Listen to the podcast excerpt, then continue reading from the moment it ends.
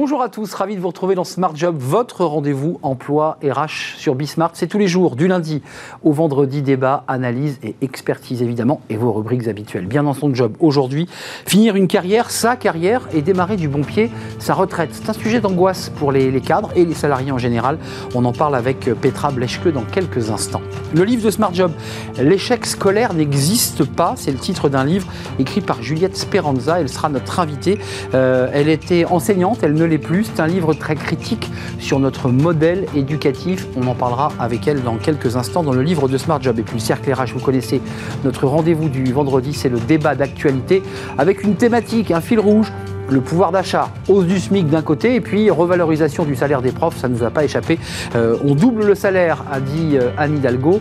Utopie euh, ou possibilité de réellement de, le faire On en parlera avec nos invités qui seront dans le cercle RH. Et puis dans Fenêtre sur l'emploi, eh bien, moins de salariés, en tout cas beaucoup de salariés rêvent de quitter ce statut pour eh peut-être devenir entrepreneur. On fera le plein. Le point avec Julien Morisson, ce sera à la fin de notre émission. Tout de suite, c'est bien dans son job.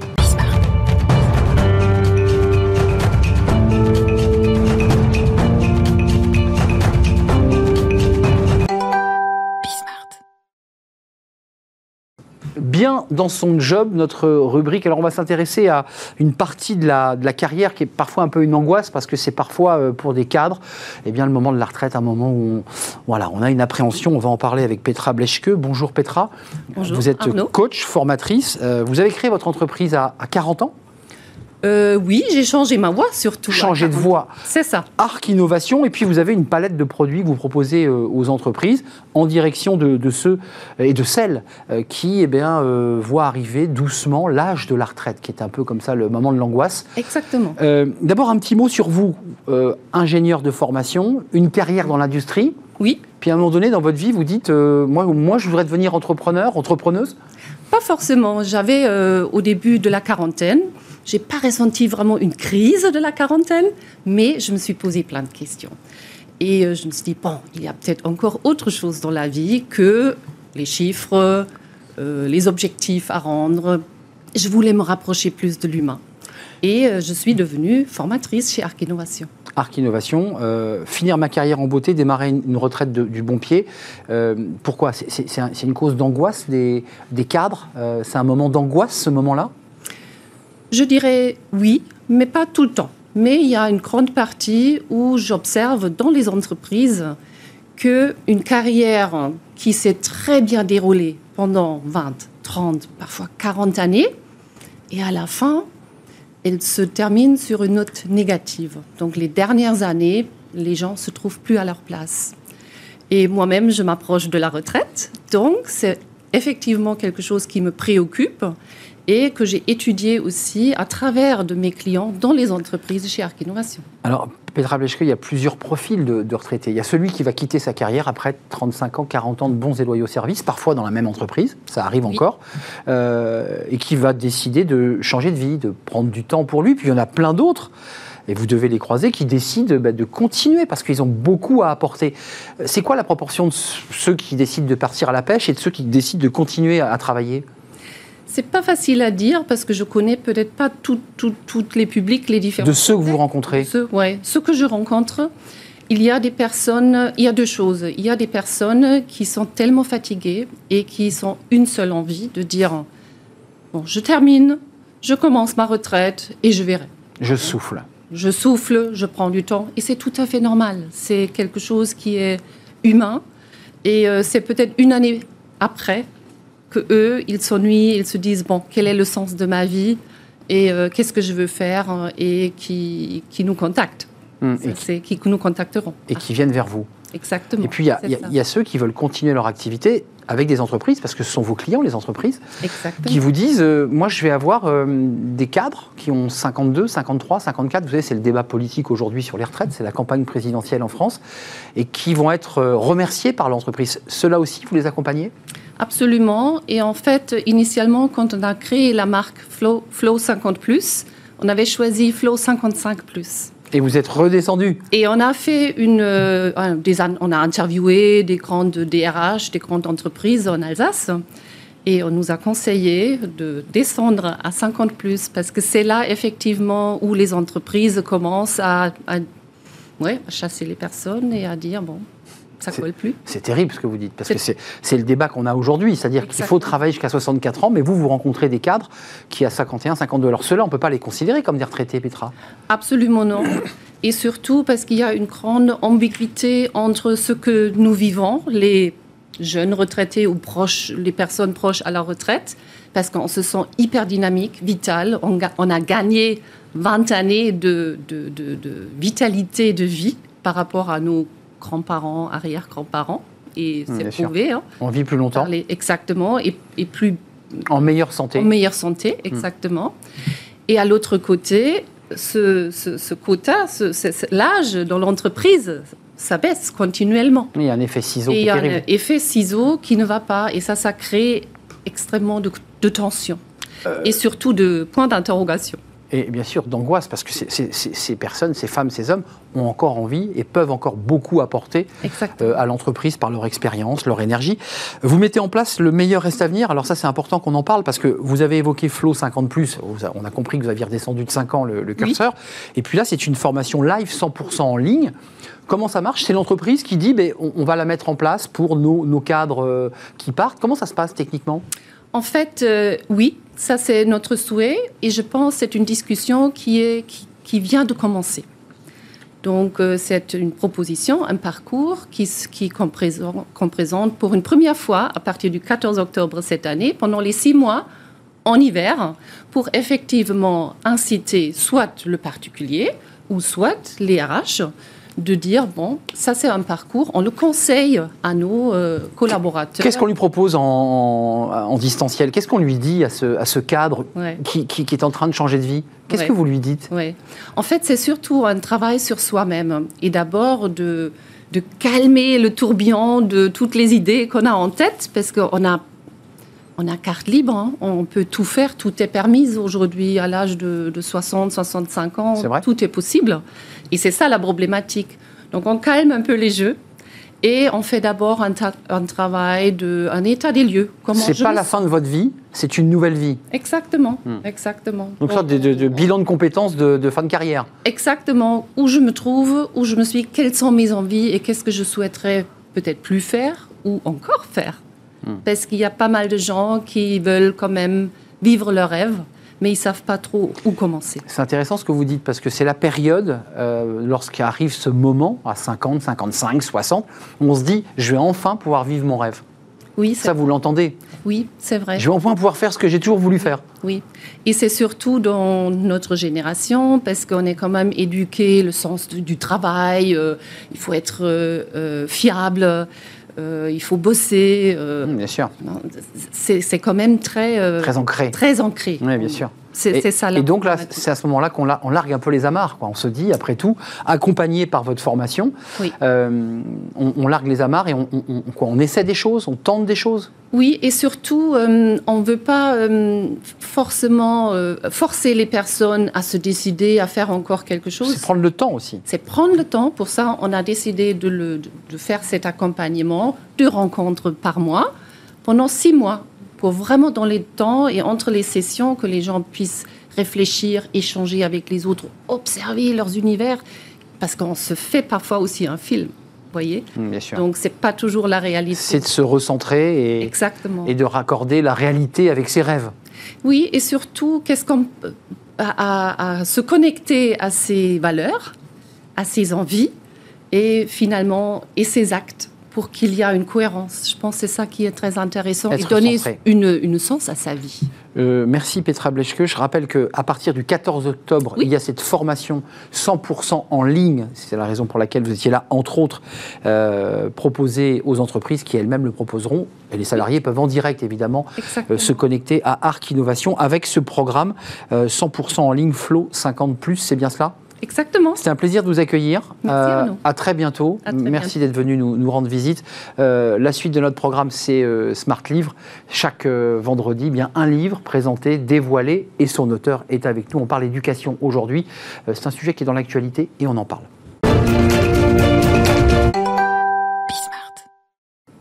Le livre de Smart Job. Alors on va quitter un peu la sphère du management, euh, des RH, encore que on va s'intéresser à l'éducation. Euh, on accueille Juliette Speranza. Bonjour Juliette. Bonjour. Euh, enseignante bah, c'est impropre. Vous étiez enseignante, vous avez euh, traversé euh, pas mal de, voilà, euh, enseignante en secondaire, vous avez été en classe supérieure et puis vous avez été aussi enseignante en, primaire. merci d'être là. le livre L'échec scolaire n'existe pas. une nouvelle chance pour votre enfant, c'est sorti chez Albin Michel. Et vous êtes venu sur notre plateau il y a quelques mois faire un, débat justement sur cette, sur cette question avec deux autres invités dans le, dans le débat ce livre est, assez euh, à la fois bouleversant, passionnant et, déroutant. Euh, d'abord parce que vous racontez dans ce livre, c'est ça qui est très intéressant, ce n'est pas un livre euh, dogmatique, c'est un livre où vous racontez vos expériences de vie.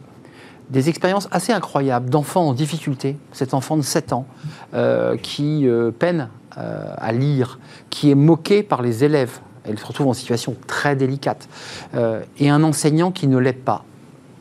Vous, vous dénoncez à travers ce livre un modèle éducatif qui est quoi? Qui est, euh, qui est du 19e, euh, hors temps, hors cadre? Comment on pourrait le définir?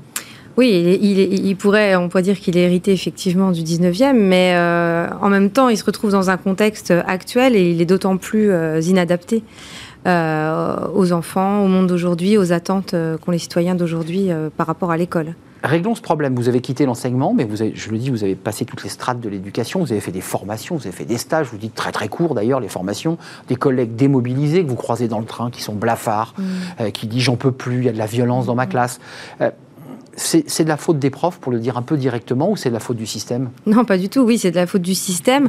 Alors, je sais que ça peut paraître un peu facile de dire c'est de la faute du système, mais, oui, euh, le, monde enseignant est pris euh, dans un système euh, que nous validons encore aujourd'hui. Enfin, je veux dire, il faut, il faut, il faut réagir maintenant, je pense. C'est pour ça que j'ai écrit ce livre. Il faut, réagir. Ce livre est très documenté aussi sur la, manière dont vous êtes écrasés, vous les profs et, mhm. et, vos directeurs d'école, de lycée ou d'établissement, par la paperasserie administrative. Vous dites à un moment donné, j'ai même plus le temps de regarder mes élèves, mm. j'ai plus le temps de pouvoir parler avec eux, mm, mm. tellement je dois les noter, les évaluer, faire remonter tout ça sans trop savoir où ça va.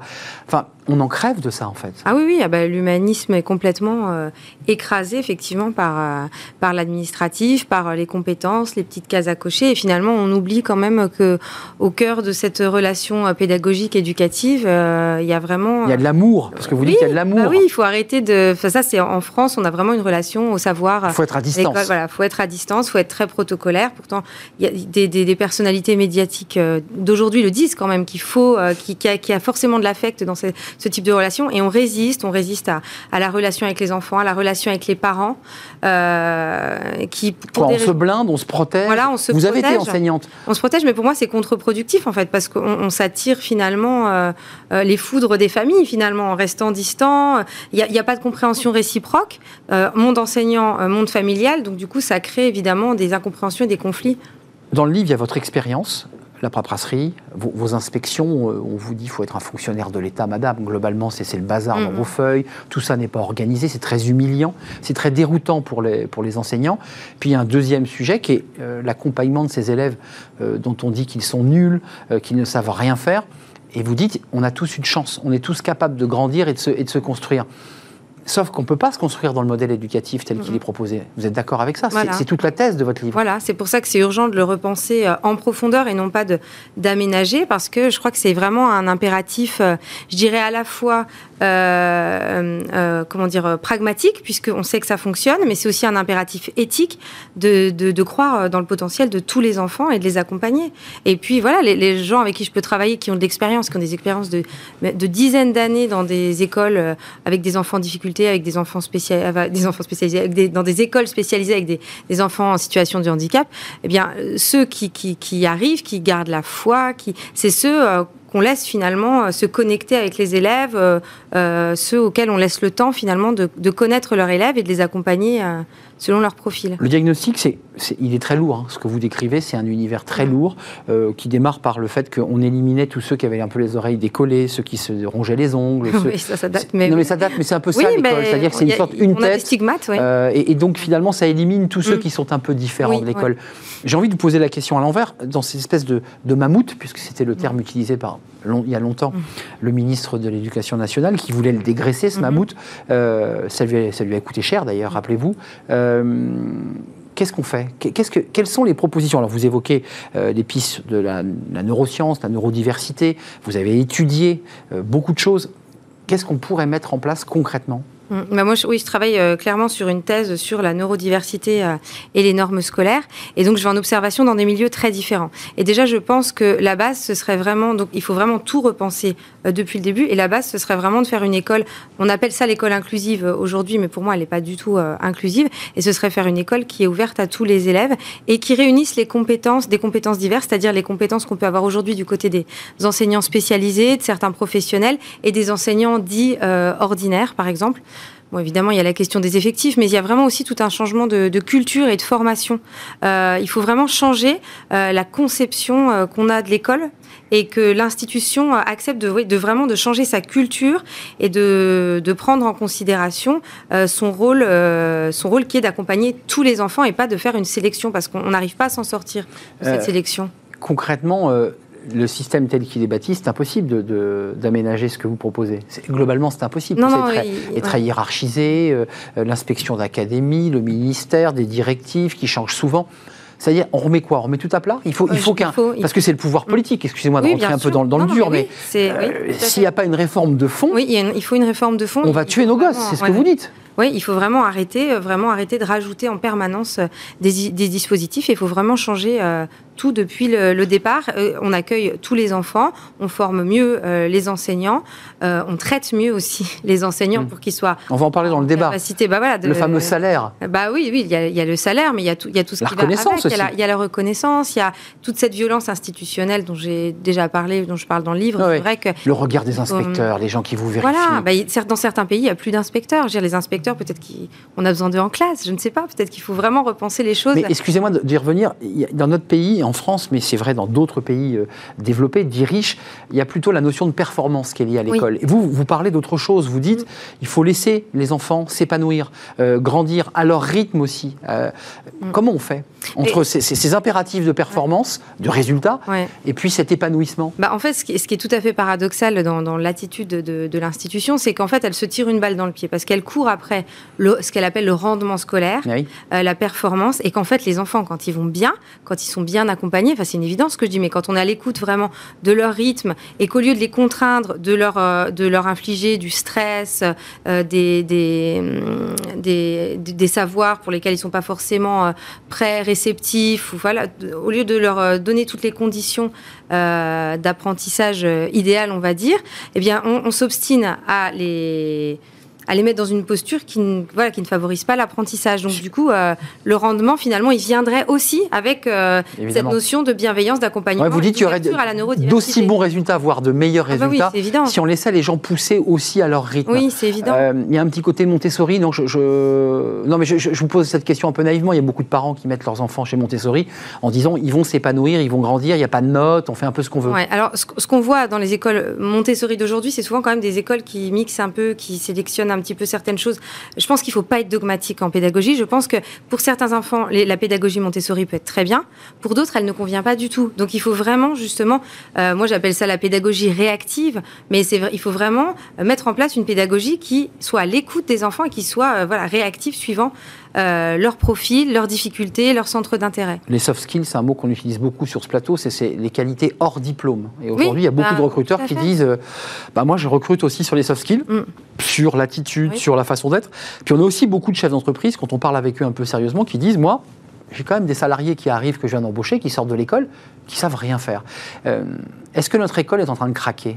Est-ce que notre système, puisque c'était un film qui s'appelait Ma cité va craquer, est-ce que l'école va craquer? Je pense, oui, je pense qu'il va forcément. Alors, je ne sais pas de quelle manière, mais je pense qu'on ne peut pas du tout continuer comme ça. Et voilà, on, le sent bien, c'est palpable. Les, parents, les enseignants, euh, les, personnels d'éducation, euh, les ATSEM, les AESH n'en peuvent plus. Personne n'est mis dans des conditions, on va dire, euh, favorables, alors que en réfléchissant, mais effectivement, ça, c'est aussi une question de budget, de politique. Enfin, voilà, en, repensant tout depuis le départ, on pourrait quand même faire beaucoup mieux. On peut regarder aussi vraiment ce qui se passe à l'étranger d'un point de vue budgétaire. Donc, euh, je pense vraiment, oui, qu'il va falloir que ça change de manière, euh, de manière radicale. Jean-Michel Blanquer l'a lu, votre livre Vous lui avez envoyé Oui, il l'a lu et selon ses propos, il l'a apprécié. Il l'a apprécié. oui. Donc, on verra. Hein, je vous, sais vous allez nous proposer un rendez-vous?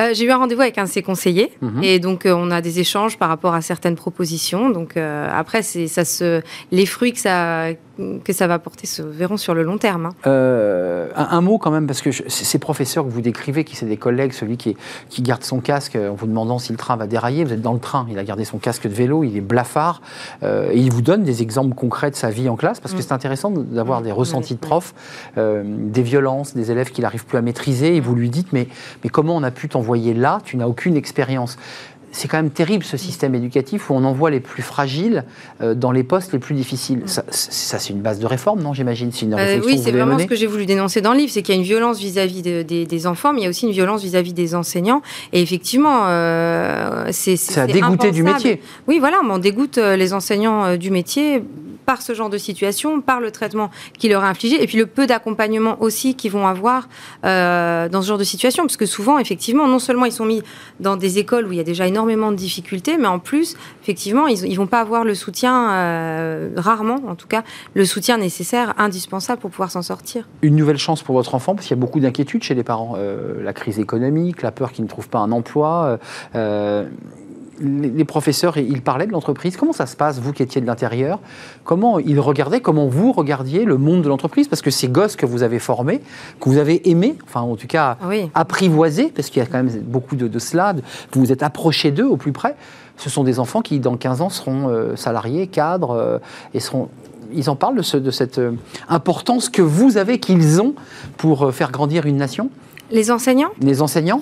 Non, je crois pas. Non, je crois qu'il y a... oui, oui, je crois qu'il y a effectivement il y a une déconnexion, euh, mais qui est due aussi à, leur formation. Et on, leur, inflige en fait de rester dans la culture scolaire, dans le monde scolaire. Et effectivement, à part quand j'ai travaillé euh, en, centre de formation pour apprentis, où là forcément il y a une connexion. Là, oui. Euh, il manquait effectivement cette notion de cette vision à, long terme, effectivement les conséquences qu'elle allait y avoir sur le monde du travail. Mais beaucoup d'enseignants ne connaissent pas le monde du travail. Évidemment. Et ça, moi, c'est quelque chose dont je parle dans le livre, mais que que je développerai certainement plus, plus, plus tard, mais c'est que euh, le, il faut qu'il y ait plus de connexion entre euh, le monde enseignant et le monde, je vais dire, euh, extérieur, c'est pas mm. que le monde de l'entreprise. La vie, la vie réelle, artistique. Etc. Parce que c'est vrai que les enseignants qui n'ont jamais fait autre... Et moi, j'avais fait autre chose. C'est vrai que ça a changé mon regard. J'avais fait d'autres choses. Euh, j'ai eu beaucoup d'expériences à droite, à gauche, en parallèle de mon parcours. Et je pense que ça m'a aussi aidé à avoir un regard un peu distancié. Au, final, avant de nous quitter, d'abord, il faut lire ce livre parce que c'est quand même un, éveil, un éclairage très, très neuf, la manière dont on pourrait réinventer notre modèle éducatif, puis c'est aussi vraiment une photographie de la réalité des salles de classe, de, des angoisses des profs. Euh, au final, vous êtes quand même partie de l'éducation nationale. Enfin, vous n'avez pas réussi à abattre le mammouth non, j'ai pas réussi. Alors j'espère. Là, vous le euh, touchez avec une lance euh, qui est votre livre. Oui, ben oui, mais je voilà, je vais pas me décourager. J'ai des, des, engagements aussi euh, associatifs et puis donc je fais je, fais de la recherche, mais voilà, j'essaie de faire de la recherche de terrain, d'être de travailler avec des enseignants et je pense qu'on a vraiment besoin. C'est une recherche en, philo et je crois qu'on a vraiment besoin. On les a beaucoup dénigrés, mais on a vraiment besoin des sciences humaines, de la philosophie, de la sociologie pour mieux comprendre les, les, failles du système actuel et pour le voilà le changer. Encore une fois en profondeur. Mais faites-vous, Juliette, vous allez finir conseillère euh, du prochain euh, ministre de l'Éducation nationale Ah, bah ça, on verra qui passe, hein, parce que là. Euh, non, mais c'est. votre rapport est, nécessaire, est utile. Il faut, il faut des voix qui s'élèvent. Bah écoutez, j'espère qu'on sera entendu, en tout cas. Vos collègues l'ont lu, votre livre Vous avez gardé contact avec tous ces collègues qui ont, qui, voilà, qui, qui, ont fait partie de votre quotidien pendant des années vous, Ils vous ont dit c'est génial, tu as raison Ou ils vous ont dit je t'exagère un peu Après, ceux qui partageaient mon quotidien connaissaient le, livre par cœur parce que c'était mon discours quotidien. Ouais, vous étiez en révolte à l'intérieur déjà. Ah oui, oui, oui. oui, Vous preniez des notes pendant, quoi. Après, ce qui m'a beaucoup touché, c'est que j'ai eu beaucoup, beaucoup de retours de, de parents, je, je m'y attendais, Ouais. mais d'enseignants qui vivaient la même chose à l'intérieur et qui avaient vraiment envie que ça bouge et qui savaient pas comment, qui se sentaient piégés. Parfois piégés tout simplement économiquement, euh, et puis parfois aussi par le, le sens du devoir, parce que c'est quand même dur de quitter les, les élèves. Donc euh, là, j'ai vraiment été touchée. Je me suis dit, il faut vraiment que ça, ça, ça porte, ça donne vraiment envie de, de mener plus d'actions. Ça et d'huile. Voilà, et, mais, mais je pense voilà, que vraiment, il, il se passe quelque chose et il faut que ça continue. L'échec scolaire n'existe pas chez Albin Michel. À lire, vraiment, euh, il faut lire ce livre. Une nouvelle chance pour votre enfant, euh, écrit par Juliette Speranza. Et vous êtes, j'imagine, sur déjà d'autres projets d'écriture pour prolonger ce livre? Ouais, de recherche, parce que donc du coup, je fais de la recherche là-dessus, et d'écriture aussi, oui, effectivement. et d'écriture. C'est un plaisir de vous accueillir. Merci à vous. euh, pour ce livre coup de poing, mais pas seulement, parce que c'est un livre qui parle d'amour et d'intérêt pour les élèves. Il y a souvent les élèves qui disent mon prof s'intéresse pas à moi, euh, et c'est assez douloureux pour l'élève d'entendre ça. Merci d'être venu sur notre plateau Merci pour le livre de, de Smart Job. On fait une courte pause et on va s'intéresser au débat. Bah, là, Juliette Speranza va pas être dépaysée. C'est le pouvoir d'achat. SMIC d'un côté. Hausse des salaires, puisque c'est dans l'actualité, et puis doublement du salaire des profs. C'est une proposition qui a été lancée par Anne Hidalgo. Alors c'est vrai qu'elle elle a fait couler beaucoup d'encre, cette propo- proposition. Combien va-t-elle coûter? Est-ce que c'est utopiste? Est-ce que c'est réaliste? Est-ce que c'est nécessaire? On en parle avec mes invités. Ils me rejoignent juste après cette pause.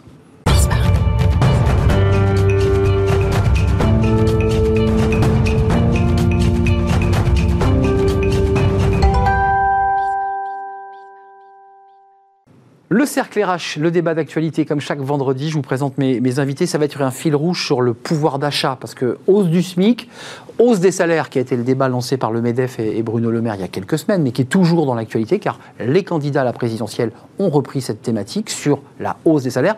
Et puis, hausse des salaires très spécifique, là, lancée par Anne Hidalgo, ça, ça a fait couler un petit peu d'encre, le doublement du salaire des profs. Alors, c'est un débat euh, passionnant, mais qui suscite euh, un vif débat, et pour ne pas dire une polémique. Marine Balançard est avec moi, directrice générale du cabinet de formation et de conseil Ariséal. Bonjour, Marine. Je précise que vous écrivez régulièrement des articles sur la décision, qu'est-ce que la décision, comment on la prend? Je le dis régulièrement parce qu'il y a beaucoup d'articles que vous écrivez dans des journaux sérieux comme l'Obs notamment, ou d'autres. L'Express, L'Express, voilà. Huffington Post. Le Huffington Post, absolument. Euh, Pascal Joannin, honneur aux femmes, euh, DG de la Fondation Robert Schuman. Vous m'avez dit tout de suite, on ne fera- je ne ferai pas de politique politicienne française, on parlera d'Europe. Parce qu'il y a un vrai débat européen sur tous ces sujets, le pouvoir d'achat et le SMIC notamment. Le rapport Schuman sur l'Europe, l'état de l'Union 2021, ça c'est le dernier livre. Et puis ce livre très pédagogique, l'Atlas permanent de l'Union européenne, avec Jean-Dominique Giuliani, euh, qu'on salue au passage. Euh, ces deux livres, merci d'être avec nous. Commençons par le SMIC, euh, revalorisation du SMIC. Alors, j'allais dire, c'est assez traditionnel. Certains ont dit, tiens, le gouvernement met un coup de pouce. Non, François Vigne, euh, Marine Balançard, c'est pour, régler le débat de l'inflation. L'inflation est montée, on, on hausse du SMIC. On le valide, ce SMIC Vous- Il faut augmenter le SMIC Oui, bah là, c'est une augmentation. euh, 35 euros? C'est mécanique en fait. Il y a une formule, c'est mécanique. D'accord. voilà. On Donc on applique, passe à autre chose. C'est automatique, c'est mécanique, c'est pas une augmentation du pouvoir d'achat, c'est un rattrapage du pouvoir d'achat. Donc, Voilà. rien à dire de plus. Je, je- je me permets de le dire parce qu'il y a un débat européen sur le SMIC. Certains ont dit qu'il faudrait unifier euh, les SMIC parce qu'il y a un débat en ce moment la Commission européenne et des députés européens planchent sur le sujet avec un salaire médian européen. Alors, ce qui fait que si on, on se fixe le, le SMIC bulgare doit être à 600 euros euh, euh, ou 700 puisque j'en ai parlé à une députée européenne très récemment. Le SMIC, c'est un, débat qui agite l'Europe? Alors, c'est le- le- les, do- euh, les questions sociales agitent l'Europe. Et donc, dans les questions sociales, qui n'est pas une compétence de l'Union, hein, encore une fois, mais qui devient une compétence de l'Union avec les crises à répétition que nous avons vécues, euh, puisque, en effet, ces questions sociales appartiennent aux États membres. Donc, ce sont aujourd'hui les États qui fixent s'il y a un salaire minimum, et la majeure partie des États membres en ont un, mais il y en a encore six qui n'en ont pas. Hein. L'Allemagne, c'est tout récent. C'est très récent. Voilà, voilà. Un Et- peu supérieur Et, au et dans, français. et dans ce SMIC, les États membres mettent en effet euh, euh, le, le niveau du SMIC à euh, un niveau. Alors en effet, le premier État, ou celui qui a le plus haut SMIC, c'est nos voisins luxembourgeois, puisque c'est au- au-dessus de 2000 euros mensuels. Mais c'est bah, lié à ce qui existe comme rémunération dans, le, dans le Grand-Duché du Luxembourg. Et en effet, les, les- les plus bas sont en Roumanie et, Bulgarie, Bulgarie, qui nous ont rejoints en, 2000, en 2007, et en effet pour lequel, si on fait le ratio, aujourd'hui, euh, en effet, ça, ça paraîtrait comme un tout petit, euh, un tout petit. euh, et la France dans tout ça est plutôt bien placée. hein, euh, on est en effet le sixième ou le septième Légèrement en dessous des européen. Allemands. Voilà.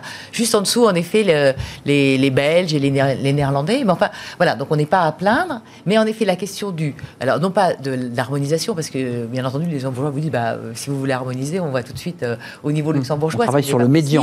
Mais par contre, en effet, déjà, instaurer un salaire minimum là où il n'y en a pas et essayer de voir, en effet, comment on peut Hmm. faire que cette question soit prise en compte dans les débats européens pour qu'en effet, il n'y ait pas un décrochage, ou du moins un grand, euh, une, une trop grande différence entre les États pour qu'il n'y ait pas de dumping social. Mais oui, qui, qui a lieu en ce moment. François Vigne, je vous présente. Vous avez vu, j'ai présenté les femmes. C'est- vous êtes resté extrêmement aux poli, extrêmement poli, mais place aux hommes aussi. Et vous êtes euh, membre des entrepreneurs et dirigeants chrétiens, et puis vous êtes euh, associé chez Sycomore. Voilà, je, je vous ai présenté intégralement sur ce plateau. Euh, le débat sur le SMIC européen, il y a un débat, les députés européens travaillent, il y a des réflexions sur le sujet. Il y a eu un débat en France, et je m'adresse au chef d'entreprise que vous êtes. Vous l'avez entendu, cet échange entre Bruno Le Maire et le patron du MEDEF. Il faut augmenter les salaires. Alors tout le monde a dit ah oui, mais attendez, on les augmente ou pas ces salaires? Est-ce que euh, aujourd'hui le débat se pose sur la hausse des salaires ou sur la baisse des charges? Pense que là encore, Non mais vous voyez, on peut, on prendre le problème des deux côtés. Je pense que ce sont deux- il. Je pense qu'il faut d'abord peut-être reprendre, un- reprendre un peu de hauteur parce qu'aujourd'hui on voit des Pères Noël partout. Ils arrivent, en général, ils arrivent plutôt en novembre. Là, ils sont arrivés dès, je dirais, dès septembre. Il y a des Pères Noël partout. Et donc tout le monde dit qu'il faut distribuer l'argent et on voit que l'argent actuellement tombe partout, ce qui est très bien. Oui, c'est vrai. Une, une- une fois- une fois qu'on a dit ça, au- aujourd'hui, on a quand même d'autres problèmes. On, on sort d'une crise. Euh, L'année dernière, le PIB a chuté de 8% à peu près. Les, les revenus ont augmenté plutôt de 0,5%. Donc il y a pas eu de problème sur les salaires. On a toujours 8% de chômage. Donc aujourd'hui, il faut quand même se poser la question qu'est-ce qu'on fait de tous les exclus du système Nous on nous dit c'est la Et- reprise totale, c'est les, les vins Non. glorieuses qui nous attendent. hein. Non, parce qu'aujourd'hui. La, la surcroissance que nous avons, ce n'est qu'un rattrapage de croissance, pour être très clair. Et on voit bien que dans les prévisions de croissance, l'année prochaine, on aura plutôt à 2,3, sont à 1,5, peut-être 1,9 en, en, 2000 en 2023. On n'est pas dans une ère de très grande croissance. On est dans le rattrapage de la croissance. Il faut quand même faire attention à ce qu'on fait, parce que Donc pas trop- d'euphorie. Trop augmenter les salaires, ça risque aussi de créer l'inflation avec tous les mécanismes qu'on voit, Exact. ensuite en chaîne. Et par ailleurs, autant les salariés ont été assez bien protégés l'année dernière, autant tous les exclus du système, que ce soit les plus pauvres, et qui représentent entre 10 15% de la population, les jeunes ont été, eux, très impactés. On a toujours 8% de chômeurs aujourd'hui, ce qui est un taux très le gouvernement communique sur l'idée qu'on a, on est revenu au, au- au taux de chômage d'avant Covid. Oui, mais il n'empêche que 8%, c'était un taux de chômage très élevé. Euh, les, les- les- les Allemands fonctionnaient avec la moitié de chômage en moins. Oui, ce qui permet de, ce qui permet de, ce qui permet de, de- de régler beaucoup d'autres choses. Donc ne nous tombons pas de sujet. Aujourd'hui, le problème n'est pas tellement d'augmenter les actifs. Il peut y avoir des entreprises dans lesquelles il faut rajuster. Pour être tout à fait clair, nous, aux EDC, nous sommes pour la juste répartition de la valeur. Il est normal que les salariés participent au fruit de la croissance. Il ne faut pas que les entrepreneurs ou que n'importe qui Et que les profitent. écarts soient trop Et-. Et, donc il est très important que les salariés profitent de la création de richesses communes. Inversement, si c'est au détriment des plus exclus, de tous ceux qui sont en dehors du système, c'est extrêmement mauvais. Et aujourd'hui, c'est ce qu'on risque de faire. Là encore, en Les insiders, les outsiders. Vous vous rappelez, c'était les mots d'Emmanuel. Macron pendant sa campagne. Mais, c'est un vrai sujet. On le voit tous les jours, c'est un vrai sujet. Mm. Donc aujourd'hui, ce, ce que s'il y a des surplus de croissance, soit on peut affecté à la dette, soit plutôt sont à l'inclusion de tous ceux qui sont aujourd'hui en dehors du système et des une- jeunes Ouais. et des jeunes qui ont été très défavorisés par cette crise. Il y aurait bien une petite cagnotte de 20 milliards, nous dit-on, mais qui a déjà été dépensée forcément. Mais il y a une cagnotte puisqu'il y a une reprise économique, donc forcément de la cotisation. Marine Balança, la question des salaires, mais qui, qui est liée d'ailleurs au SMIC, qui est liée au débat du pouvoir d'achat. Euh, on augmente ou pas? C'est vrai qu'il y a le côté euphorique, on- il y a Noël, il y a, il y a le plan européen qui arrive, on se dit qu'il y a de l'argent. On augmente ou on n'augmente pas? Parce que l'augmentation des salaires, c'est aussi de la consommation et c'est de la croissance. Et je rappelle qu'on a quand même augmenté d'aide de 5 à 600 milliards hein, dans l'intervalle. Enfin, Au passage, 450, Faut vous la êtes sur France. 600, vous on est plutôt, enfin, à la fin de l'année, on devrait être. entre- D'accord. Moi, j'étais resté à 450 Non, non, c'est milliards, la dette Covid. Très bien. On peut dire un demi-trillion d'euros. Un demi-trillion. Parce qu'un trillion, plus personne ne sait ce que c'est. Ça, c'est l'ancienne femme de la finance qui s'exprime. Voilà, les trillions d'euros. Euh, qui est-ce qui attend des augmentations de salaire? Je dirais que ce sont en priorité les femmes, parce qu'elles ont beaucoup souffert pendant la crise du Covid. Quand on fait des sondages, c'est elles qui attendent euh, à 54%. C'est la première chose qu'elles citent euh, avant la reconnaissance, avant le télétravail. Elles voudraient des augmentations de salaire, ainsi que les CSP moins. En fait, les CSP+, ça fait pas trop partie de leurs euh, préoccupations pour les mois, années à venir. Euh, mais les ouvriers employés, oui. Et je pense que les premières lignes, secondes lignes, effectivement, euh, ou première ligne, deuxième ligne, ont besoin de, de revalorisation. Et hum, le SMIC, on dit qu'il y a beaucoup d'argent, mais le SMIC va passer de 10,25 euros brut à 10,50 euros de l'heure. Euh, Qui fait 35 euros par mois. 35 par mois. 34,20, mais 34, j'ai arrondi à, à 35. C'est pas beaucoup. Juste un mot, parce que ça, c'est un débat qui, qui- qui touche aussi un certain nombre de pays européens riches, enfin les, les- les pays leaders, c'est les métiers sous tension. Euh, on voit qu'aujourd'hui, il y a près de 600 000 emplois qui ne, qui ne trouvent pas preneur. La restauration, le BTP, l'aide à la personne.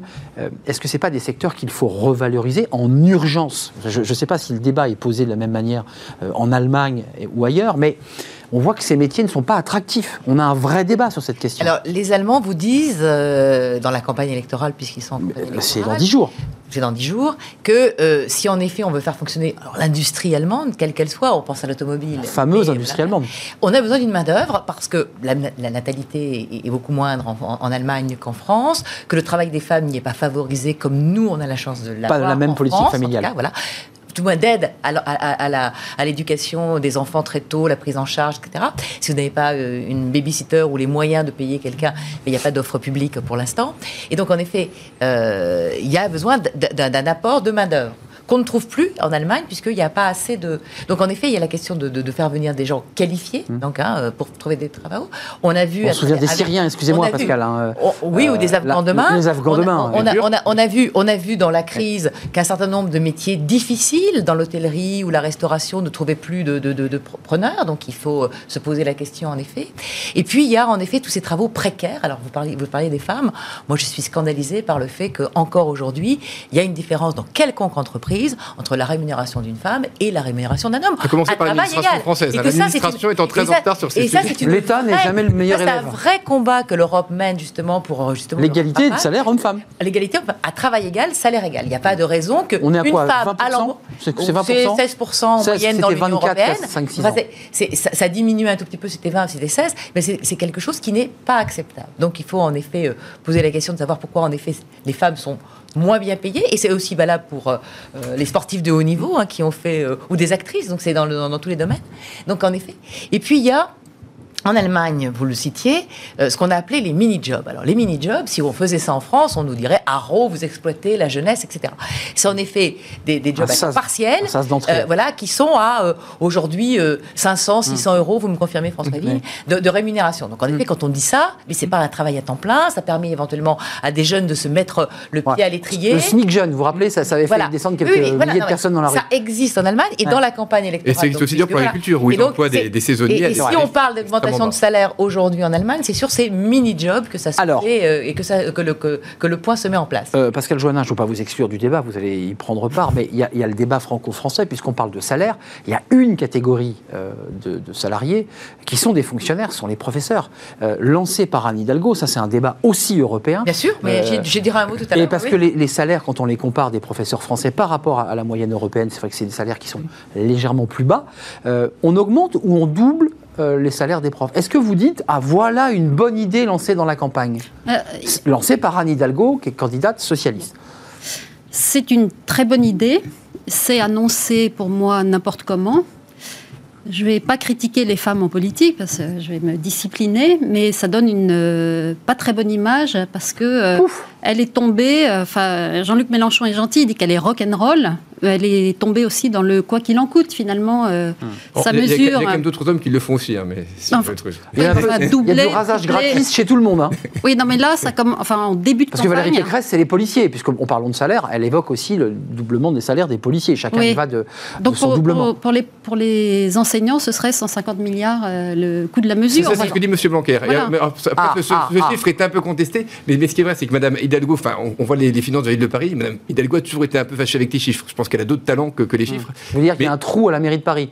Mais parce qu'il est certain, c'est qu'en tout cas, les finances sont évaluées de façon assez défavorable, pour, au détriment de tous les Parisiens. Une fois qu'on a dit ça, je pense que la question de la, reva- la revalorisation de la condition enseignante est essentielle. On voit bien qu'aujourd'hui, on manque de professeurs, il n'y a plus de candidats, et par ailleurs, le niveau des professeurs a baissé. On dit souvent que le niveau des élèves baisse, mais surtout le niveau des professeurs a baissé. Donc ce métier n'est pas assez attrayant, et c'est pour ça que les gens n'y vont plus. Et par ailleurs, il n'est plus assez considéré non plus parce que les gens sont trop mal payés. Une fois qu'on a dit ça, doublement, ça c'est un chiffre lancé en l'air. Aucun qui se calcul. féminisent, hein, François. Oui, qui se féminisent par ailleurs. Mais, mais, mais, mais- mais qui se féminise, on est bien d'accord, mais, mais- mais de façon, et, et qui s'approuve, qui se prolétarise. Il y a d'autres professions comme ça, et donc aujourd'hui, on a un vrai problème. Il faut revaloriser la condition enseignante. Une fois qu'on a dit ça, Bah oui. le doublement n'est pas financé, n'est pas finançable. Il faut réfléchir beaucoup plus largement à la à- à- aux façons de redonner euh, beaucoup d'attrait à ce, à ce- à ce métier. Et c'est pas simplement sur, euh, le, sur, sur le doublement de Alors, salaire. Et, et- et vous avez vu également que le, le président de la République a dit on va donner aux, aux proviseurs le droit, un, un droit finalement de, euh, je veux dire, choisir leurs enseignants. et de choisir, Et de choisir. euh, leurs enseignants. Euh, et, et quand vous en parlez aux proviseurs, ils disent nous c'est pas ce que nous voulons. Aujourd'hui, ce que nous voulons, c'est plus de moyens pour simplement être en mesure d'exercer correctement notre métier. Hmm. Donc il faut peut-être d'abord essayer de comprendre quelles sont leurs problématiques, ce qu'ils souhaitent, avant de lancer des mesures en l'air qui sont de pures promesses qui ne seront jamais tenues. Pascal, je vous donne, la parole, hein, parce que c'est intéressant d'avoir aussi le regard euh, des pays européens, comment ils gèrent cette question. Mais juste d'un mot, euh, Marine et François, le donnant-donnant, parce que c'est vrai qu'on peut imaginer d'augmenter sérieusement le salaire des, des professeurs, parce qu'il est relativement bas, euh, notamment pour les professeurs qui vivent à Paris, dans des grandes villes et qui ont besoin de se loger. Est-ce qu'il y a un peu de donnant-donnant? Est-ce qu'on dit aux professeurs en même temps, comme l'avait évoqué secrètement Ségolène Royal pendant sa campagne en 2007, ben, il faudra qu'il fasse 35 heures, il faudra qu'il soit plus disponible pour les parents, il faudra qu'il fasse de l'accompagnement scolaire pour les enfants. Est-ce que ça passe aussi par là? Parce que ça manque un peu dans le discours de Mme Hidalgo. C'est vrai que ce qu'on dit, c'est que par rapport à l'Allemagne, par exemple, un professeur en France travaille 18 heures, en Allemagne 28 heures. Et donc, ils sont payés double en Allemagne. Euh, mais il y a quelques raisons. Donc, euh, mais moi, je rejoins tout à fait François Vigne sur le fait que c'est pas que le salaire On est qui d'accord. pêche. Pas du tout. C'est la manière Ce dont sont- on organise la vie éducative. Voilà, les conditions de travail, les conditions, les perspectives. Très vrai. Pascal Joannin, les, Allemands sont mieux payés, les profs allemands. Alors euh, oui, mais surtout, alors, Mieux moi, j'ai- reconnu, moi, je j'ai- l'exemple des pays du Nord. Excusez-moi, c'est Ah, le fameux modèle nordique. Eh ben, non, mais le modèle nordique, euh, on- on- rien, ne peut être transplanté comme ça d'un côté à l'autre d'une frontière. et Il y, a des, il y a des traditions, il y a des histoires, il y a des cultures. Mais euh, ce qui est vrai en France, arrivé sur la, la crise des vocations, sur le fait que le métier n'est pas valorisé, n'existe pas dans certains pays. Et je vais prendre exceptionnellement là, le pays le plus, le plus au nord, Suède et Finlande, où au contraire vous avez un métier qui est valorisé, avec en effet des gens qui viennent candidater, et en effet un enseignement qui a été complètement revu. Euh, quand vous voyez euh, Géré par un, un ministère central? Géré par un ministère central dans certains pays, parce que, mais parce qu'en effet, il y a une, on apprend les matières euh, euh, obligatoires, mais il y a plein de choses qui sont ouvertes sur la vie, sur le travail, euh, sur la vie à la maison, sur la vie dans la société. Il y, a, il y a des cours d'éducation qu'on Ouverts imaginerait sur le monde. Et donc, on a en effet des écoles ouvertes, avec en effet des enseignants qui sont peut-être mieux rémunérés, mais surtout qui sont davantage impliqués parce qu'ils ont en effet, ils bénéficient d'une valorisation. Et là, moi, je crois que c'est très important. Deuxième chose. Et juste, bien si je peux me permettre quand- de préciser, euh, ben, la, la conséquence, c'est que le niveau s'améliore dans ces pays, le niveau des élèves s'améliore. Et que notre PISA nous baisse. en France. C'est-à-dire Voilà. qu'au Alors, CCP, voilà. on fait Et donc, les, les enfants vont à l'école, les enfants vont à l'école de gaieté de cœur. Euh, Il y a- une égalité entre, hommes et- en- en- entre les garçons et les filles. C'est pas du tout. euh, donc, euh, on apprend le tricot, par exemple, en Finlande, on apprend le tricot. Vous Très allez me dire, ah voilà. On, on sait ce que c'est que, Ah oui. on sait ce que c'est que les travaux manuels. On- bah, et- et- tout ça paraît bizarre, mais finalement, bon bah voilà. Deuxième chose que je voulais dire. Troisième, c'est la troisième, c'est la Pascal. troisième. Attention. Alors, Je suis vos chose- choses. Là, c'est la troisième. c'est peut-être pas le mot de la fin, mais euh, la troisième chose, quand on parle de finances, et donc de finances publiques, puisque là, il s'agit de rémunérer des fonctionnaires, on a, nous, en France, atteint la cote d'alerte. C'est-à-dire que on a eu le quoi qu'il en coûte, mais on avait déjà avant le quoi qu'il en coûte Mm. une dette publique et un endettement public qui était au-delà Colossal. qu'étaient, euh, les normes. euh, On n'en parle plus, c'est voilà. fini, c'est plus Alors, le sujet. en non, non, mais attendez. Alors, en effet, on a mis sous le tapis le fameux pacte de stabilité et de croissance pour euh, 2021, 3% 2022. Maastricht, terminé. Et on va euh, rouvrir le débat, et Mme von der Leyen l'a dit hier dans son discours sur l'état de l'Union, mais sans précipitation pour pas non plus euh, euh, faire une crise. Mais on sait que les pays du Nord, alors là on revient sur les pays du Nord, y continue. compris l'Allemagne, euh, sont très vigilants sur la rigueur budgétaire. Oui. Donc si on commence dans la campagne électorale française, qui aura lieu donc en- au printemps 2022, euh, à euh, imaginer des dépenses euh, faramineuses, Oui. où on va se dire, les, Ouais. nos partenaires L'Europe européens, regarder. Marine nos, parte- Balançard. nos- nos- nos partenaires européens vont nous regarder avec des gros yeux en disant, ah mais ces maudits Français, ils ont explosé les compteurs et ils vont continuer. Marine Balançard. Alors, votre regard, vous, très franco-français, mais qui est intéressant, c'est que si on continue à dépenser autant, déjà on sera mal voir de nos amis européens et allemands euh, pour un résultat qui, qui va être terrible, parce qu'un jour ou l'autre, cette dette, faudra la payer. C'est Mais, euh, c'est un peu la. C'est c'est les telots de Danaïde, en fait, cette affaire. hein. Non, mais l'énorme problème, c'est que Emmanuel Macron nous avait dit qu'on allait tendre vers l'Allemagne, vers une rigueur Oui, budgétaire bah oui, dit. et rejoindre euh, le- la tête de Mais l'Europe. on n'est pas du On tout cette finit comme la Grèce et l'Italie en termes d'endettement. Donc euh, il y a un énorme problème. Enfin, pour moi, c'est le problème majeur qui doit être Mais- évoqué pendant la campagne. C'est comment on va avoir assez de productivité, de création de richesse pour pouvoir rembourser et rattraper cet endettement euh, colossal et qui était même pas de l'investissement, c'est de la dépense. Hum, On a alors- dépensé incroyablement. Pour revenir au, au cœur de, de- de- de notre émission, pendant ce temps-là, euh, les salariés disent bah, Moi, mon salaire est trop bas parce que j'arrive plus vraiment à vivre avec ce que je reçois. Les chefs d'entreprise disent Mais attendez, je ne peux pas forcément vous Il n'y a pas tant de augmenter. salariés qui disent ça, il faut être, enfin, faut être clair. Il n'y a pas tant de salariés qui disent ça. Il y a beaucoup de salariés, comme on le disait, qui s'estiment correctement payés, qui n'ont pas beaucoup souffert de la crise. Il y en a certains, il y a certaines professions, non mais certaines professions, les premières lignes, non, certaines, non, mais c'est- non mais là encore, ça dépend des professions. Ouais, ouais. Non, mais j'ai globalisé. Je parlais des professions, évidemment, des métiers euh, pénibles, des métiers euh, euh, peu valorisés. Et encore une fois, je le redis, aide Ah, à la suis- personne, dans les EHPAD, tous ces secteurs qui sont en grande difficulté. D'ailleurs, on a évoqué tout à l'heure les Allemands qui avaient une stratégie euh, autour de, des, des flux migratoires, les utilisant d'ailleurs à dessein pour euh, remettre. de- Une immigration qualifiée et dont mais ils ont besoin. Dont ils ont D'accord, mais besoin, est-ce dont que la besoin France- pour faire tourner la machine Moi, je, économique je voudrais mettre un tout petit bémol. Bien sûr, Ouais, c'est parce que, vous n'êtes pas tout à fait d'accord sur le- Là, l'idée que. les, donc le pétrole euh, plus 17%, Ouais. le gaz euh, plus 31%. Mhm. Donc il y, a- il y a quand même un problème de pouvoir d'achat. Et ça, ça va rythmer le quinquennat. C'est C'est-à-dire, central. c'est comme une valse à trois temps. Il y a eu les gilets jaunes avec le pouvoir d'achat, la crise où plus personne n'achète rien et les salariés ne demandent plus rien, ni De fait. augmentation de salaire, et de toute façon ils ne dépensent plus, ils n'ont plus envie. Et puis ils sont chez Et eux. là, le troisième temps de la valse, c'est que euh, l'inflation, alors dont on nous dit qu'elle va être temporaire, flambe. Mm. Et le pouvoir d'achat, ça, ça se repose pour euh, Donc, Non, mais donc une des thématique salariés. présidentielle. Mais oui, Et non, mais il faut quand même toujours éviter de. François l'inflation, parce que vous êtes Mais- aussi dans la finance, l'inflation aussi terrible que ça encore, Ça dérape ou pas? Là encore, il y a de l'inflation aujourd'hui, mais cette inflation, c'est une, inflation simplement parce qu'on a besoin d'adaptation du système. Tout, a priori, tout indique que l'inflation va se calmer après, sauf, sauf si on l'entretient par des mécanismes de, de salaire. Donc pour vous, il y a un danger économique. Donc au- aujourd'hui, le danger, c'est celui de, je dirais, de la fuite en avant, et comme ça, on alimente de l'inflation, qu'en plus on ne sera pas arrêté parce qu'il est, il est très difficile d'augmenter les taux d'intérêt compte tenu de l'importance de la dette des États. Donc on, on a déjà fait n'importe quoi depuis deux ans, si on continue à faire n'importe quoi, on est sûr d'aller dans le mur. Donc je pense qu'il y a un moment où il faut prendre un peu de perspective. Donc, vous êtes- d'accord, là, voilà. d'accord. non, mais quand on augmente les salaires, on les augmente de façon structurelle. On va pas les baisser dans un an. Euh, donc, euh, si jamais l'inflation s'arrête, les, les salaires auront augmenté. C'est quelque chose qu'on a. que- Mais je donc, donc, il faut faire attention à ça. Il faut pas oublier non plus, quand on parle même du SMIC, il y a trois ans, on parlait de régionalisation des, du SMIC, Oui, etc., pour, l'abaisser, pour que les gens rentrent sur le marché du travail. Donc, je pense qu'il faut quand même arrêter de réagir toujours dans le court terme. Il faut prendre un peu de, de hauteur. Il y a des gens qui ont besoin d'être aidés, en particulier ceux qui sont en dehors du système. Il y a des professions qui ont besoin d'être valorisées, celles des professeurs, celles de certaines premières lignes, Les etc. policiers, excusez-moi d'y Et, revenir. et inversement, il y a des gens qui n'ont pas besoin. Et il faut, il faut faire attention à tout ça plutôt que de faire des bêtises tout le temps. Et donc de créer des Je- poches finalement de gens bien protégés aux dépens de ceux dont vous parlez depuis, qui sont hors sortis du Mais système, qui sont des précaires ou, ou des demandeurs d'emploi. malgré Sur tout, l'inflation, sur l'inflation. Pascal, un mot, Sur mais l'inflation, de- elle a un mot. augmenté. Sur la- oui, sur l'inflation, elle a augmenté, mais elle, elle, a- elle, elle, est- elle est, elle est, elle est super- passée au-dessus des 2%, qui est le pivot que la Banque centrale ou la Banque euh, Hmm. euh, réserve américaine, mais comme euh, au taux d'inflation euh, normal. On était largement en dessous pendant très longtemps. Oui, oui. Donc en effet, C'est pas une il y inflation avait- gigantesque. Il y avait, donc là, on a rattrapé. Il va y avoir peut-être des correctifs. Dernière chose sur le prix de l'énergie. euh, Qui flambe. qui flambe.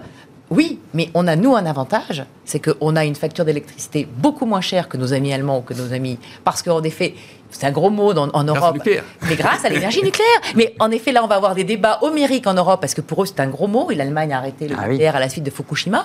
Mais en ils font effet, du gaz, nous, nous avons notre, facture d'électricité, il faut, le gaz. dire, il faut le dire, est beaucoup moins élevée que celle de nos partenaires, parce qu'en effet, on a fait le choix d'une énergie autonome, nucléaire. Il faut faire attention à ne pas déshabiller notre, Ouais. nos, avantages. Enfin, il nous reste Ouais. quelques milliards là, euh, entre le, le- le- le drame d'Areva euh, et les déficits d'EDF. C'est vrai qu'on a quand même quelques difficultés sur ce sujet. Je ne sais pas, ça sera un sujet présidentiel, je crois pas, c'est très technique, mais Mais par rapport à les, Britanniques Eva, ont eu, oui, enfin, les- au- les au- Britanniques hier ont eu besoin de l'électricité que nous produisons Ouais, pour ça. qu'il n'y ait On pas à- Donc, euh, les Britanniques, parce qu'on a toujours des, des réseaux qui Euh, passent sous la Manche. oui. Avant de nous quitter, démagogique ou pas cette idée quand même de- d'Anne Hidalgo? Vous dites c'est rock'n'roll, elle la jette en l'air parce qu'après tout c'est son, mais- ça, son- sa clientèle électorale pour faire de la politique. Mais il y a quand même pas mal de personnes qui disent il y a des catégories, professeurs, policiers, qui sont des gens qui sont quand même du- du pouvoir régalien et qui tirent la langue. oui, Quand même. oui, c'est démagogique parce que après les professeurs, il y a les policiers et puis il y a tout le monde en fait. Dire on va doubler le salaire des enseignants. Doubler, c'est vrai que c'est extravagant. D'après les réactions qu'on a pu voir, les professeurs considèrent eux-mêmes que c'est démagogique, Ouais. d'autant plus qu'ils savent que ce n'est pas financé. Ouais, ouais.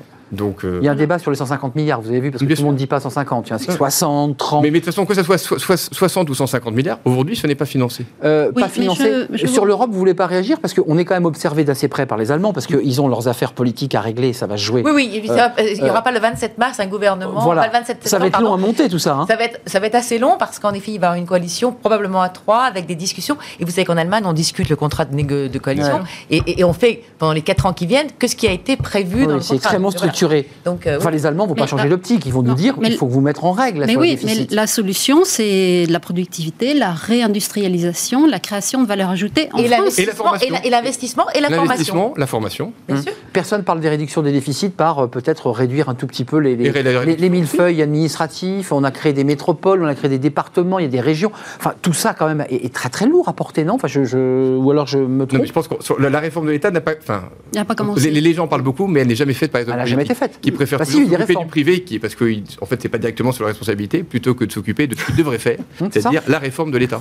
Et qui est essentielle parce qu'en plus, l'État fonctionne mal. Donc Hum. l'État fonctionne mal et il coûte trop cher. Mais aujourd'hui, et en même temps, il faut mieux payer ces agents qui sont mal payés. Donc Sans compter certains fonctionnaires qui sont ni policiers ni professeurs, qui eux aussi considèrent qu'ils sont trop mal payés pour la fonction qu'on leur C'est-à-dire attribue. que ceux qui ne sont pas au SMIC risquent d'être dépassés par euh, Bah oui. les gens au SMIC qui sont augmentés. Mais le, Exactement. le- a le- vrai débat du prochain quinquennat devrait être la réforme de l'État parce que c'est ce Le prochain, c'est-à-dire après avril. Non, non, celui-ci. Ah, vous me faites peur. Il, il devrait être, il devrait être. Parce qu'il est fini le la quinquennat, réforme de l'État. Oui, non, mais, le- non, mais le- Non, il reste encore 8 mois. Oui, moi, oui, bien mais, sûr. mais effectivement, ça devrait être parce que c'est ce qui serait nécessaire à la France. Aujourd'hui, la France a besoin de retrouver un État digne de ce nom.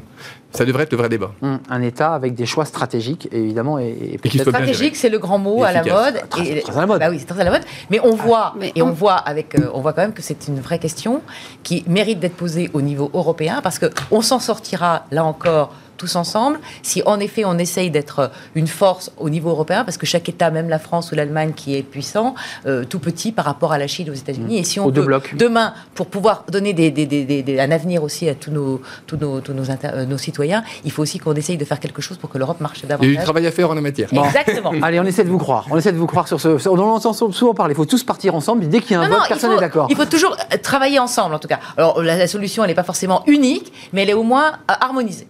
Harmoniser. Rapport Schuman sur l'Europe et la classe permanente de l'Union européenne. Merci à vous, euh, Pascal Joannin.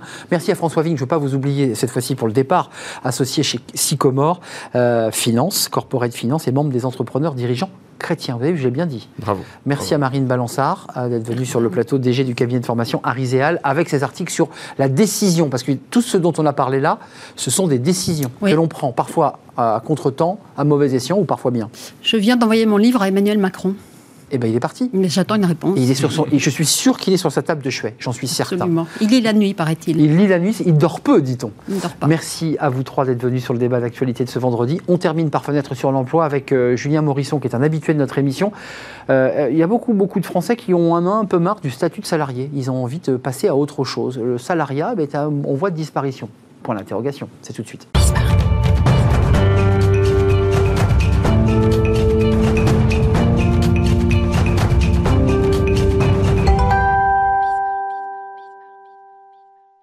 Fenêtre sur l'emploi pour terminer notre émission avec Julien Morisson, un habitué de notre émission. Bonjour Julien, Bonjour. fondateur du cabinet BI, euh, qui est un cabinet, faut-il le préciser, d'agents pour cadres et dirigeants et non pas pour artistes, chanteurs et comédiens. Euh, merci d'être là. Euh, vous vous intéressez à un sujet qui est passionnant et dont on parle finalement en creux sur ce plateau assez régulièrement, qui est la fin du salariat, qui serait finalement une variété, une catégorie en voie de disparition. Vrai ou pas vrai?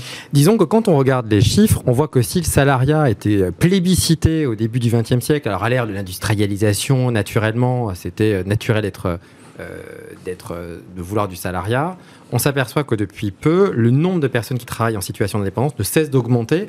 Pour information, on a à peu près 3,5 millions, 3,6 millions de personnes qui travaillent sous le statut indépendant. Donc Mm. ça vaut le coup quand même de s'y intéresser. avec d'ailleurs euh, une loi, un texte présenté par le président Macron, là, à la fin du mois, pour les indépendants. Exactement. Euh, Exactement. ça, ça dit quoi de notre société? En fait, ça dit des choses hyper intéressantes. Ça dit notamment le rapport qu'on a à l'entreprise, parce que c'est ça que ça dit en filigrane. C'est pourquoi je mets un indépendant? Plusieurs raisons. Un, parce que le rapport à l'entreprise, l'organisation, la hiérarchie, en réalité, ça m'intéresse plus. Et répondre, arriver avec des horaires un peu fixes, c'est plus ça que j'attends de l'entreprise. Mon évolution, en réalité, elle est quand même beaucoup plus complexe en interne, et donc j'attends autre chose. Et puis, j'attends aussi de concilier ma vie personnelle et ma vie professionnelle. Et on va être clair, le Covid n'a fait qu'accélérer ce phénomène. Des gens qui souhaitent quitter les grandes villes ou Paris pour travailler sous un angle un peu différent. Et le statut d'indépendant colle parfaitement. Hmm. C'est vrai que le Covid, on, on le dit pour plein de sujets, mais en particulier pour celui-là, a transformé, a accéléré l'envie de, euh, on le voit dans les études, de concilier vie privée, Oui. euh, vie pro, euh, d'avoir un peu de vie à soi. Et c'est vrai que c'est un statut qui est assez agréable. Est-ce qu'il ne faut pas déchanter quand même, pour le dire simplement, que certains rêvent du métier, puis quand ils sont vraiment indépendants, ils se disent Ah, mais je travaille encore plus que quand j'étais salarié. Tout à fait. Alors, l'idée, c'est Est-ce pas qu'il faut se dire que- une- image un peu hagiographique, excessivement Ouais. embellie de la situation. C'est pas, c'est pas le cas. C'est-à-dire, quand vous êtes indépendant, certains le voient uniquement comme le fait bah, de gérer son temps, de plus avoir d'instructions par la hiérarchie, et puis de prendre un peu des vacances quand on veut. C'est pas que ça. C'est aussi gérer son administratif, c'est ses relances juridiques. Et puis, j'ai envie de dire, c'est trouver des clients. Non, parce qu'il faut quand même être très clair. C'est Quand vous êtes hein. indépendant, il faut trouver vos clients, donc communiquer, savoir relancer, euh, être dans des réseaux, bref, tout ce qui va faire qu'à un moment donné, vous allez avoir du chiffre d'affaires. Donc, ça ne convient pas à tous. Ce statut d'indépendant, il faut être très clair quand on y va. En revanche, c'est un réel moyen d'épanouissement lorsqu'on sait pourquoi on l'est. Euh, sujet tabou ou pas encore ce- on, on- on- voilà, on en parle ou ça reste quand même un peu le sujet tabou Alors, ça ça a été hyper tabou. En fait, on va dire C'était tabou. Dans les années 90, quand vous étiez indépendant, alors à l'exception un peu, de- bien sûr, de l'avocat et de l'infirmier libéral, c'était un peu, bah, t'as pas de retrouvé de travail, donc en fait, tu t'es mis à ton compte. C'était un peu ça quand même, hein, c'était souvent ça. Et, et du coup, il y avait un côté un peu tabou. Désormais, ça l'est plus du tout. C'est même revendiqué et, et chez les jeunes, c'est complètement assumé. Euh, quand même, quand on avait créé le statut, je me souviens très bien d'avoir invité le ministre qui avait inventé le statut d'auto-entrepreneur. Il y avait un vrai débat qui était un peu une éponge à chômage artificiel parce qu'il y avait une- un, un auto-entrepreneur qui disparaissait dans les, dans les trois mois de création. Est-ce qu'il n'y a pas un peu ce risque-là Alors, Ce aussi qui est important, c'est que quand on regarde le chiffre d'affaires moyen, moyen, on est autour d'entre 25 et 30 000, ce qui n'est pas ridicule. Maintenant, on va remettre un peu l'exhumer du village, puisqu'on est dans, cette moyenne d'indépendance, on va avoir de l'avocat d'affaires qui est indépendant, avec celui qui génère pas un euro de chiffre d'affaires. Donc, c'est nuancé. En revanche, c'est un moyen de remettre le pied à l'étrier, pour certains. C'est un moyen aussi, et ça, je pense que c'est important de se dire, eh ben, moi, j'ai suivi une formation en marketing. Je sais qu'une entreprise ne me recrutera pas parce qu'en France, si on n'a pas fait 10 ans de marketing, eh ben, je vais mettre à mon compte. Et puis, c'est un moyen d'expérimenter si finalement, c'est pas mauvais. Si ça marche, tant mieux. Exactement. Et puis si ça marche pas, bah, je- ça m'aura donné aussi quand même une, expérience. une Ouais, expéri- ça, ça permet aussi de reprendre confiance en soi. Et ça permet pour certains, notamment moi j'étais un réseau d'immobilier il n'y a pas assez longtemps, certains doublent, triplent, quadruplent à- en chiffre d'affaires, parce qu'on parlait de salaire tout à l'heure, un salaire auquel ils n'auraient jamais pu prétendre en, en étant dans l'entreprise. Donc ça c'est important de l'avoir en tête. C'est aussi, vous savez, les autodidactes dans l'entreprise, c'est plus difficile. Et bien là c'est un moyen de se réaliser, de rejoindre une communauté quand on est dans des réseaux un peu structurés, pour se développer, mais en ayant votre propre organisation personnelle. Donc pour le dire comme un paysan, on peut tirer ses marrons du feu Exact. en étant indépendant. Euh, Julien, avant de nous, nous quitter, il y a quand même quelques secteurs plus plébiscités que d'autres. Alors on en connaît quelques-uns euh, qui, sont l'idée. On les voit et même on, on est transporté par eux parfois. Exactement. Alors, on les voit avec des sujets d'ailleurs plus ou moins tabous, c'est-à-dire la livraison à domicile. Mm. On les voit aussi avec les VTC. D'ailleurs, requalification par requalification. Ça fait partie des enjeux d'ailleurs développés, euh, que ça soit au niveau du gouvernement, demandé aussi par les organisations syndicales. Bien sûr. Et puis on a aussi des profs. Et puis on a aussi tout ce qui concerne le marketing, le design. D'ailleurs, il y a beaucoup de plateformes qui se développent. Vous, les connaissez. Il y a notamment Malte, mais pas uniquement, qui euh, promeut finalement la, la- la- ce statut d'indépendant. Euh, un, dernier mot quand même, parce que ce sujet-là est posé par le, le texte de loi qui sortira là, euh, à la fin du mois de septembre. C'est aussi euh, bien dire aux indépendants que le statut social et, le- et la couverture sociale, c'est pas tout à fait la même. Vous êtes indépendant. Donc le statut Non, mais il faut social, aussi bien expliquer. La mutuelle, la retraite, bref, tout ce qui fait un peu les atouts, on va dire, du salariat, Bah, ouais. c'est vous qui vous la créez. Donc c'est vraiment, après, moi je considère qu'il faut vraiment prendre ce statut en toute connaissance de cause et d'avoir les règles du jeu. On peut jouer quand on a les règles du jeu, en indépendant. Exactement. Et être informé quand même avant de se jeter dans le vide, parce que c'est quand même. faut- Interroger, poser faut- des voilà. questions. Et puis, si vous avez un peu peur, rejoignez des réseaux qui sont un peu structurés, qui vont vous rassurer parce qu'il y a déjà des précédents. Merci Julien Morisson. Je le précise, faites partie de ces, ces- bah, ces incontournables influenceurs de, de- de- de Smart Job, euh, parmi Amélie Favre-Guittet, Jean-Pascal Mollet et Flaubert Vuillier. C'est un cercle Exactement. très, très, très, très étroit de spécialistes. C'est un plaisir de vous accueillir. Vous avez, vous avez monté le cabinet BI. Merci de nous avoir éclairé justement sur ces indépendants dont on a parlé notamment avec le ministre Griset il y a quelques, quelques jours sur ce plateau. Merci à vous. Merci de votre fidélité évidemment. Merci à toute l'équipe. Merci à Hector à la réalisation. Merci à Pour le son. Merci à Fanny Griesmer, évidemment. Merci à Margot Ruot. Et merci à vous tous qui réagissez, qui nous regardez. C'est un vrai plaisir. Passez un bon week-end. Et je serai là lundi, évidemment, en pleine forme. Bye bye.